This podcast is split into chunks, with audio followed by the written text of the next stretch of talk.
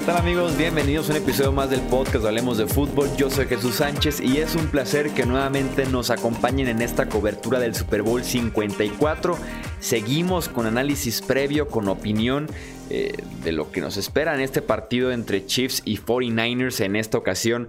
Eh, de la mano de Rudy Jacinto estaremos platicando de cómo es el enfrentamiento, eh, cuáles son las claves y claro, quién tiene la ventaja platicando en la ofensiva de San Francisco contra la defensiva de Kansas City.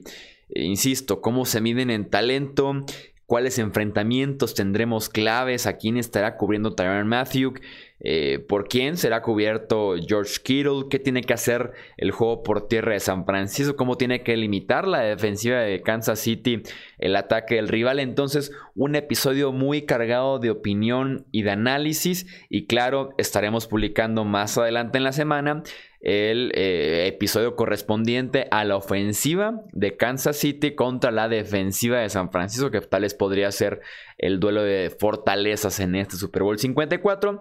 Arrancamos de una vez con la información y con este excelente enfrentamiento uno a uno entre dos brutales unidades.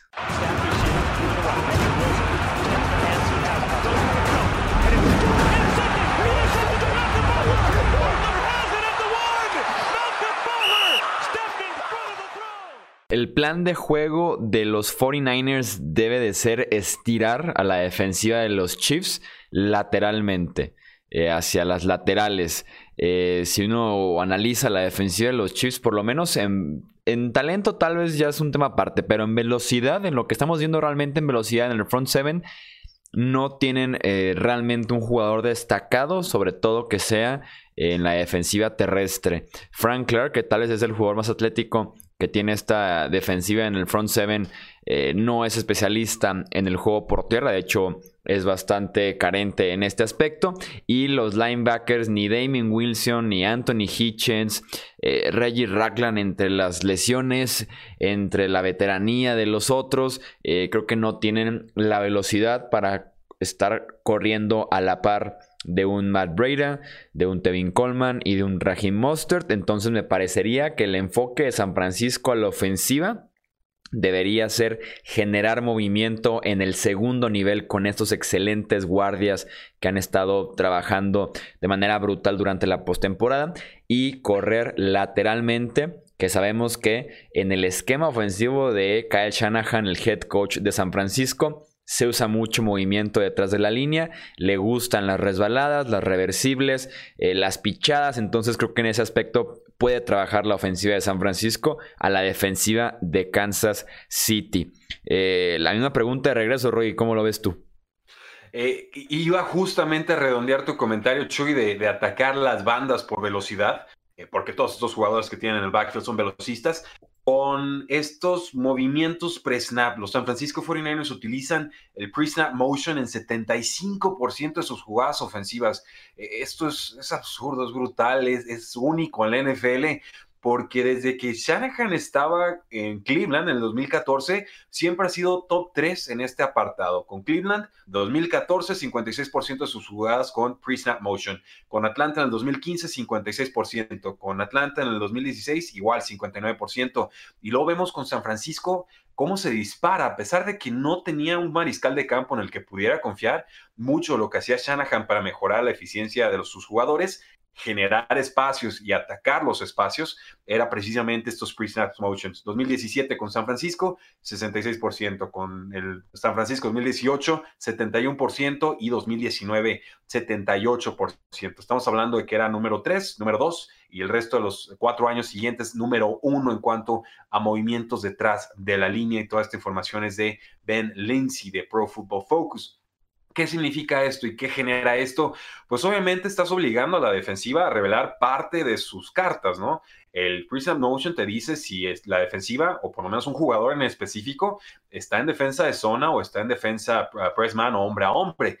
Y ya sobre eso el Korak puede diagnosticar. Entonces es, una forma muy sencilla de hacerle la vida muy fácil a, Jimmy Garoppolo, que ha tenido bastante éxito buscando su primera opción de pase pero también ojo ahí porque los Kansas City Chiefs han sido de los mejores eh, interrumpiendo la, lectura del Cora con su primera opción y obligando a que pasen a otros receptores. Entonces sí, explotar la velocidad, explotar las bandas, seguir generando esos espacios y obligar a los defensivos de los Chiefs a que se comprometan antes de tiempo, tratar de generar esa confusión con los movimientos.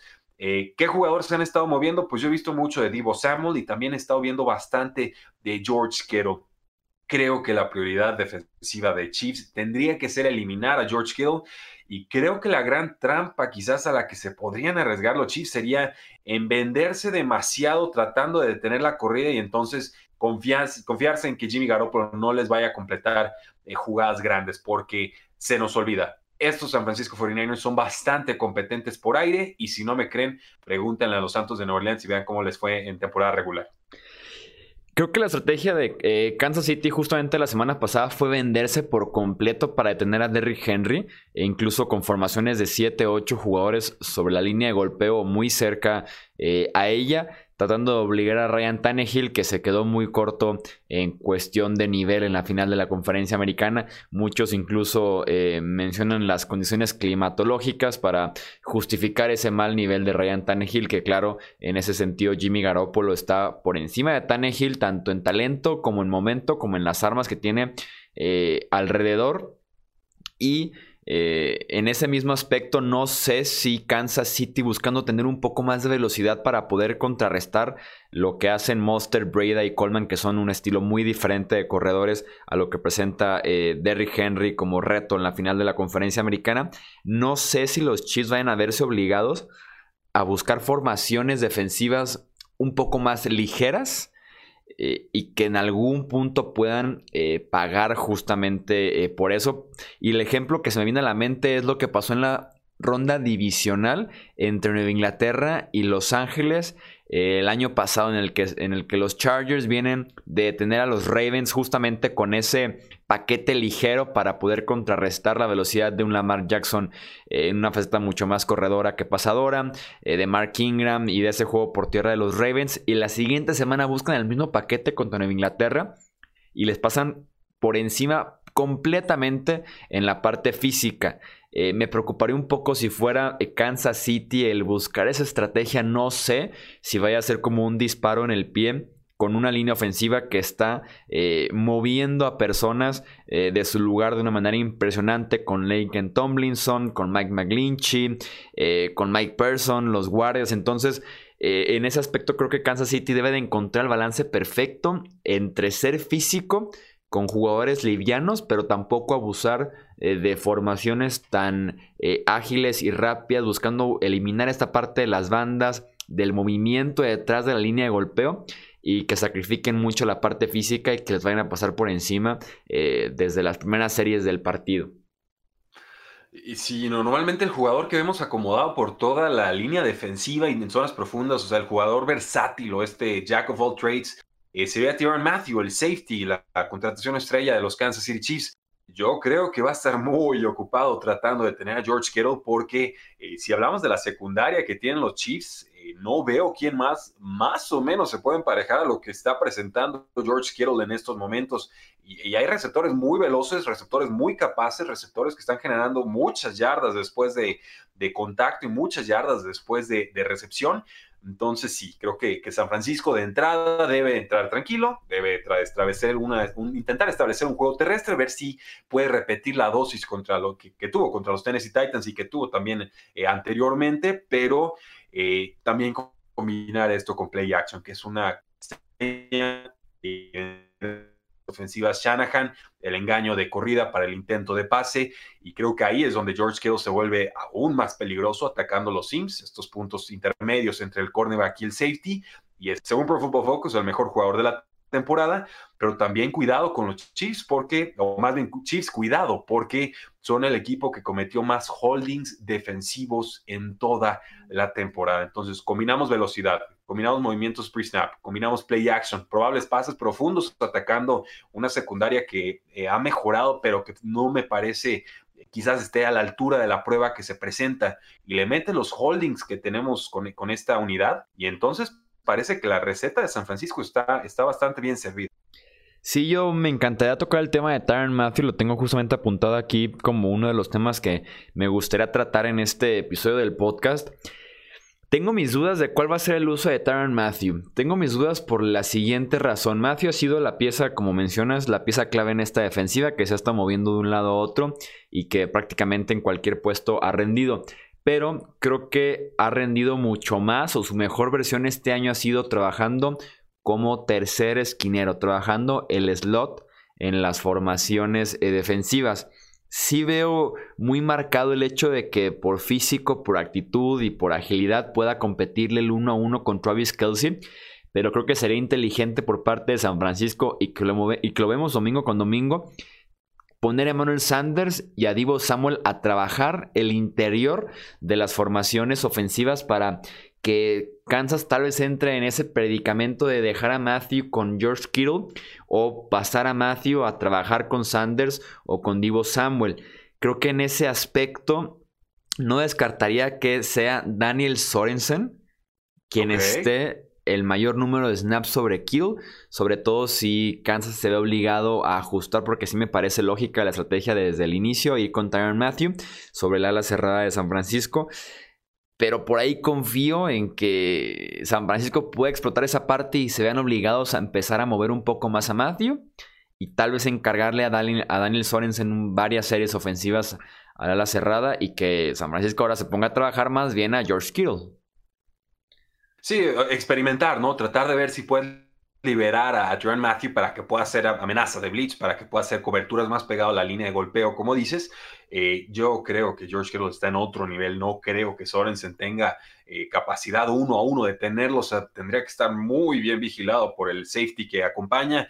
Y el problema es que el safety que acompañaba era Juan Thornhill, un novato que también había encajado bastante bien en esta defensiva y que ya lleva fuera eh, varias semanas. Yo, yo sí creo que al final del día acabaremos viendo a, a Matthew sobre George Kittle porque les estaría causando demasiado daño hasta que tengan que eh, corregir el, rumbo. Pero eh, de acuerdo, sobre todo en esas primeras 15 jugadas, ¿no? Las, los, los, paquetes iniciales de jugadas, ahí es donde vamos a ver cuáles son las intenciones realmente de, ambos equipos, eh, qué expectativas tienen entrando al partido y ya según lo que sucede en el campo, pues qué ajustes hacen, ¿no? Porque en la, teoría, en el pizarrón, puedes decir, sí, libero a Matthew y le pongo a Sorensen, a George Kittle, pero quizás después de dos recepciones, 20 yardas, pues se nos quiten las ganas de, ver esa, esa clase de, duelo. Yo creo que eh, lo, mencionas bien, Chi, o sea, esta secundaria tiene que ser muy disciplinada, tiene que contener las jugadas grandes, y esto es cierto para cualquier partido, pero eh, creo que es especialmente cierto con estos San Francisco 49ers que nos han impactado con tanto juego terrestre y velocidad, y, temo quizás que los Kansas City Chiefs se preocupen de, más de un juego terrestre que sí es muy peligroso, pero creo que los, los que estamos de este lado del análisis, ¿no? Con las métricas en mano, sabemos que el juego aéreo es generalmente más factor en las victorias que el mismo juego terrestre, ¿no? Eh, apelaría, por ejemplo, a hablar de unos Tennessee Titans, estamos maravillados con Derrick Henry, la postemporada y lo que sea. La realidad es que llevan a postemporada por el quarterback, no por el corredor. Entonces, eh, creo que el, gran pecado que podría cometer eh, Kansas City, insisto, tratar de tener en demasía este juego terrestre, confiando en que Jimmy Garoppolo no pueda castigarlos. Y, Jimmy Garoppolo, eh, según Pro Football Focus, tiene más pases dignos de entrega de balón que de jugadas grandes, que creo que son de 20 o más yardas, pero yo le he tenido mucha confianza a lo largo de su carrera. Creo que el récord tan ganador que tiene no es un accidente, ni es solamente un producto del talento que tiene alrededor. Jimmy Garoppolo, en un sistema que le pide lo justo y necesario, puede perfectamente ganar y resolverte este partido. Entonces, la secundaria tiene que ser muy disciplinada y comprarle uno o dos segundos al pass rush.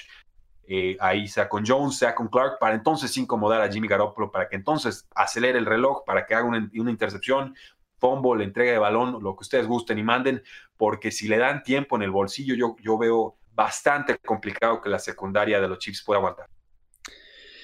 Sí, yo como lo veo como si, si estuviera planteando el partido tal vez para la defensiva de, Kansas City, así como lo planteamos al principio para la ofensiva de San Francisco. Yo estaría dispuesto, si fuera los Chiefs, a entregar yardas y estar eh, buscando la entrega de balón. Creo que Jimmy Garoppolo ha jugado, pues sí, su mejor temporada que, hemos, eh, que le hemos visto en la NFL pero que por lo menos por partido tiene, como dices, un par de pases eh, dignos o que califican como pases que pudieron haber terminado como entregas de balón. En la postemporada hemos visto por ahí un par de confusiones que, eh, que ha tenido y que lo han llevado a lanzar intercepciones. Tiene 13 intercepciones este año. Fueron 18 en la NFL en ese aspecto. O sea, fueron, estuvieron por debajo incluso del promedio de la liga. Entonces, yo estaría dispuesto si fuera Kansas City a entregar las yardas siempre y cuando eh, pudiera encontrarme por ahí con un par de intercepciones. Eh, sí, forzar a que Garoppolo eh, lance lo void y sobre todo que Steve Spagnuolo saque cierta experiencia que tiene tanto en partidos en general de la NFL como en Super Bowls para confundir de alguna manera a Garoppolo, esconder coberturas, eh, que los linebackers retrocedan, que manden un blitz y que realmente se sienten en una zona. Ese tipo de confusiones que puedan generar por lo menos, insisto, un par de pases erráticos de Garoppolo, que alguno termine en intercepción, porque para Kansas City ahorita el juego a la defensiva se trata eh, de darle posesiones a Patrick Mahomes y a la ofensiva que están encendidos. Ese fue el caso eh, contra Houston en cuanto a la defensiva de equipos especiales le dio a Mahomes un par de posiciones consecutivas, el partido cambió. Eh, ni se diga contra Tennessee, porque el partido te puede cambiar en un par de jugadas, en un par de series, eh, se metan al partido o toman cierta ventaja definitiva. Entonces, creo que la defensiva debe ponerse en un plan de que de tener un monstruo de tres cabezas como el de Monster, Breda y Coleman es prácticamente imposible. Eh, querer limitar un juego aéreo que tiene al mejor a la cerrada de la NFL, eh, que además tiene a una pareja excelente de receptores que se complementan como Sanders y, y, Divo Samuel, es robar el ovoide. Darle a Patrick Mahomes una o dos posesiones extras y tal vez con eso sería suficiente para poder ganar el Super Bowl 54. Sí, sí, o sea, esta, unidad no va a limitar las yardas de, San Francisco, eso, eso lo estoy casi garantizando, es, no ha sido una unidad asfixiante, ha sido una unidad que mejoró por ahí la semana 12 deteniendo el juego terrestre, permitían como 160 yardas por partido y por ahí lograron bajarlo a menos de 100 y en postemporada se ha contagiado algo de eso, pero tienes toda la razón, Chio, o sea, el costado defensivo del balón tiene que ser complementario lo que estás esperando lograr el ataque. Yo creo que los Chiefs tienen que entrar a este partido pensando en anotar más de 30 puntos y castigar en profundidad y, muchas otras cosas que estaremos comentando en, la parte 2 de este análisis de, Super Bowl. Eh, van a poner a Kendall Fuller, lo han evolucionado de slot corner a deep safety, ayuda ahí a cubrir un poco la, baja de Juan Thornhill, acompaña algo a, a Matthew para que tuviera este buen cierre de temporada y bueno, le da algo de veteranía a esa, esa zona secundaria que va a ser bien importante porque sí, San Francisco tiene muchas opciones de pase corto, intermedio, pero descuídate play action y, te mata, ¿no? Entonces, mejor el balón siempre frente de nosotros, en un plan muy Bill Belichick, que creo que de ahí te, nace la idea.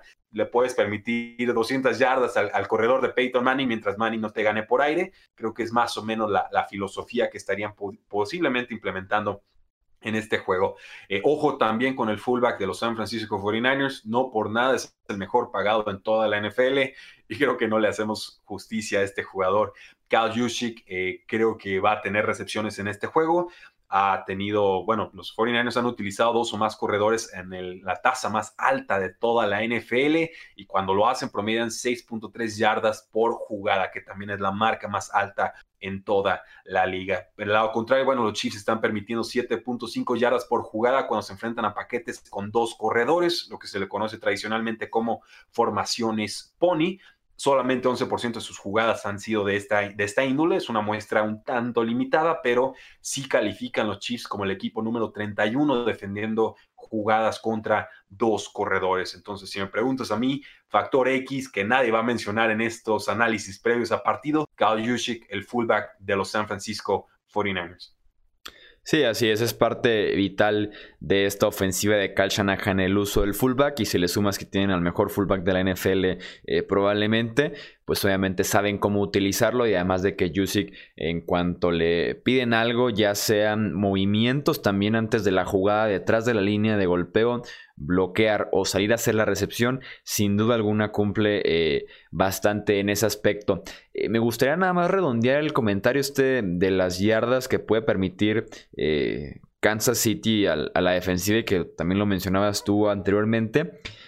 Eh, justamente venimos de grabar y ya está arriba aquí Hablemos de Fútbol un episodio con Ibis Aburto, editor de espndeportes.com, eh, en el que platicábamos de lo que debería salir mal para Kansas City para que pierda el Super Bowl 54 y pues obviamente saluda las yardas por tierra que puedan permitir. Se planteó el escenario, y te lo planteó también Rudy, de San Francisco consiguiendo 150 yardas por tierra en este partido. Y por alguna razón, creo que, creo que se llama Patrick Mahomes, yo de todos modos me puedo imaginar sin ningún problema los Chiefs ganando, con todo y que permitan 150 yardas por tierra. Sin ningún problema. Sí, digo, es Patrick Mahomes. Mahomes anota con los ojos cerrados a fuerza de voluntad. Cuando regresas 24 puntos debajo antes del medio tiempo, eh, puedes hacer eso y más. Eh, el asunto aquí es, bueno, el este, el Super Bowl es un juego muy particular y tú lo sabes, Chuy. Las pausas al medio tiempo no son de 15 minutos, son de 30.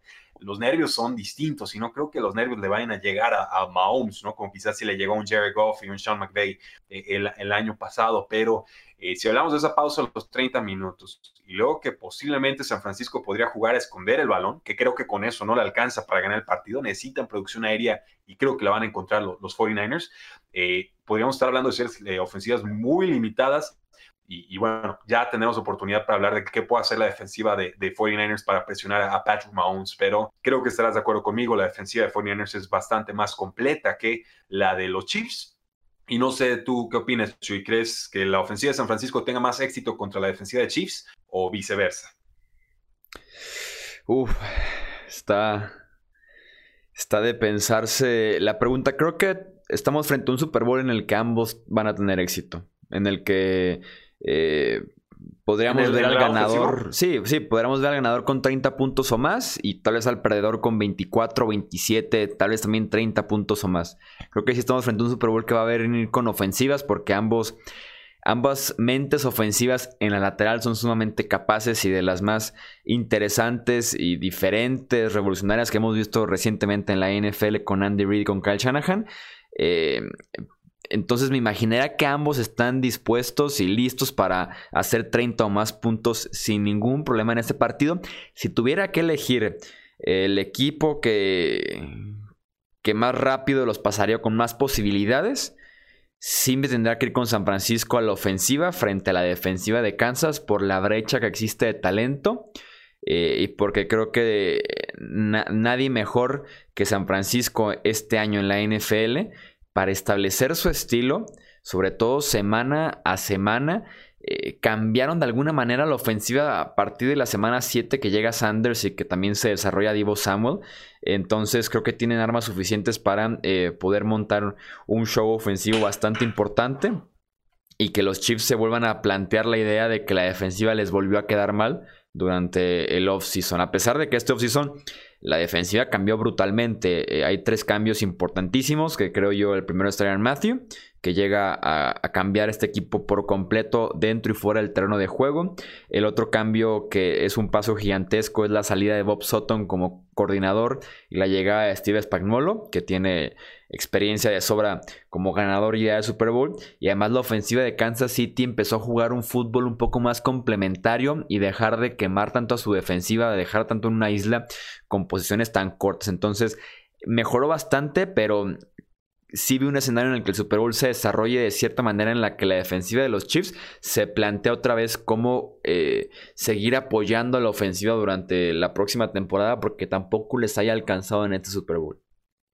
Sí, a diferencia de, bueno, las diferencias yo creo de, estos Chiefs en el costado defensivo 2018 versus día que el de 2018 era mucho mejor en cuanto al pass rush, en la capacidad de presionar a los mariscales de campo, pero concedía todo y más en secundaria. Creo que esta versión de los Kansas City Chiefs es más bien un poco más competente en el costado eh, profundo del balón, pero el pass rush ha estado, no ha sido el mismo de, la campaña anterior y es normal. Dejaron ir a un buen eh, pass rusher. Eh, en líneas generales, yo creo que San Francisco va a tener éxito ofensivo. Creo que esta defensiva de los Chiefs, como dices, necesita una, probablemente dos entregas de balón para eh, darle ese margen de maniobra extra, esa comodidad a la ofensiva de los Kansas City Chiefs. Pero yo sí estoy pensando que los esquemas y la innovación y el que ya tenga experiencia, y me disculpen el celular, que ya tenga experiencia Kyle Shanahan en un partido de Super Bowl, eh, le, va a ayudar bastante. Yo entiendo que Andy Reid ha estado aquí, entiendo que Españolo también lo, ha estado, pero eh, creo que Kyle Shanahan ya tiene la experiencia y la veteranía para que esa sabiduría acumulada de Andy Reid en, este, en estos partidos no pese demasiado. Sí, así es. También Andy Reid tiene enfrente la, capacidad de la venganza, de la revancha, que también se le sigue negando el Super Bowl en diferentes ocasiones. Pero sí, si tuviéramos que darle la ventaja, creo que estamos de acuerdo en que la ventaja en este enfrentamiento de ofensiva de San Francisco contra defensiva de Kansas City eh, la tiene la ofensiva de San Francisco. Y lo interesante va a ser, más adelante en la semana, platicar de que también eh, cómo se enfrentan ahora la ofensiva de Kansas contra la defensiva de San Francisco. Que, que, bien podría ser el duelo definitivo del Super Bowl porque tienes fortaleza contra fortaleza, dos pesos pesados y el que se levante de ese enfrentamiento eh, tal vez tenga lo suficiente para poderse quedar con el Vince Lombardi. Sí, yo creo que va a ser un juego de, de jugadas grandes, no, no va a alcanzar con va a tener que haber una entrega de balón, un bombazo de 80 yardas para touchdown, una interferencia de pase crucial en el momento equivocado, un offsides en tercer y cuatro en zona de gol, algo así, porque en realidad están, eh, creo que están parejos estos equipos. Yo no, yo no veo, no ¿tú qué opinas, Chuy? ¿Tú ves posibilidad de paliza para cualquier lado? Yo no. No, no, no creo, no creo. Si fuera la paliza para los Chiefs, Patrick Mahomes se encarga de, reducirla y si fuera la paliza para San Francisco, creo que es lo suficientemente buen equipo como para que no lo apalien en ningún momento de la temporada lo hicieron y no creo que lo hagan en la final tampoco. Bueno, pues ahí lo tienen, damas y caballeros, nuestro análisis de la ofensiva de los de los Kansas City Chiefs. Chuy y un servidor parecemos darle la palomita a la ofensiva sobre la defensiva pero queda, tenemos que analizar lo que tendremos que ver del otro lado del balón, ofensiva de los Kansas City Chiefs contra la gran defensiva de los San Francisco 49ers. Eso es todo por este episodio del podcast. Recordarles que estaremos publicando episodio toda la semana previa al Super Bowl y también después del gran juego en el Hard Rock Stadium. Así que suscríbanse aquí al podcast Hablemos de Fútbol, compártanlo con amistades, con familiares, con conocidos, para que estemos todos en sintonía, para que estemos todos disfrutando de esta semana previa al Super Bowl 54. También nos pueden seguir en redes sociales, Twitter, Facebook, Instagram, al pendiente de todo lo que pase desde Miami y claro, el canal de YouTube que también lo encuentran como Hablemos de Fútbol. Yo soy Jesús Sánchez, eso es todo por este episodio.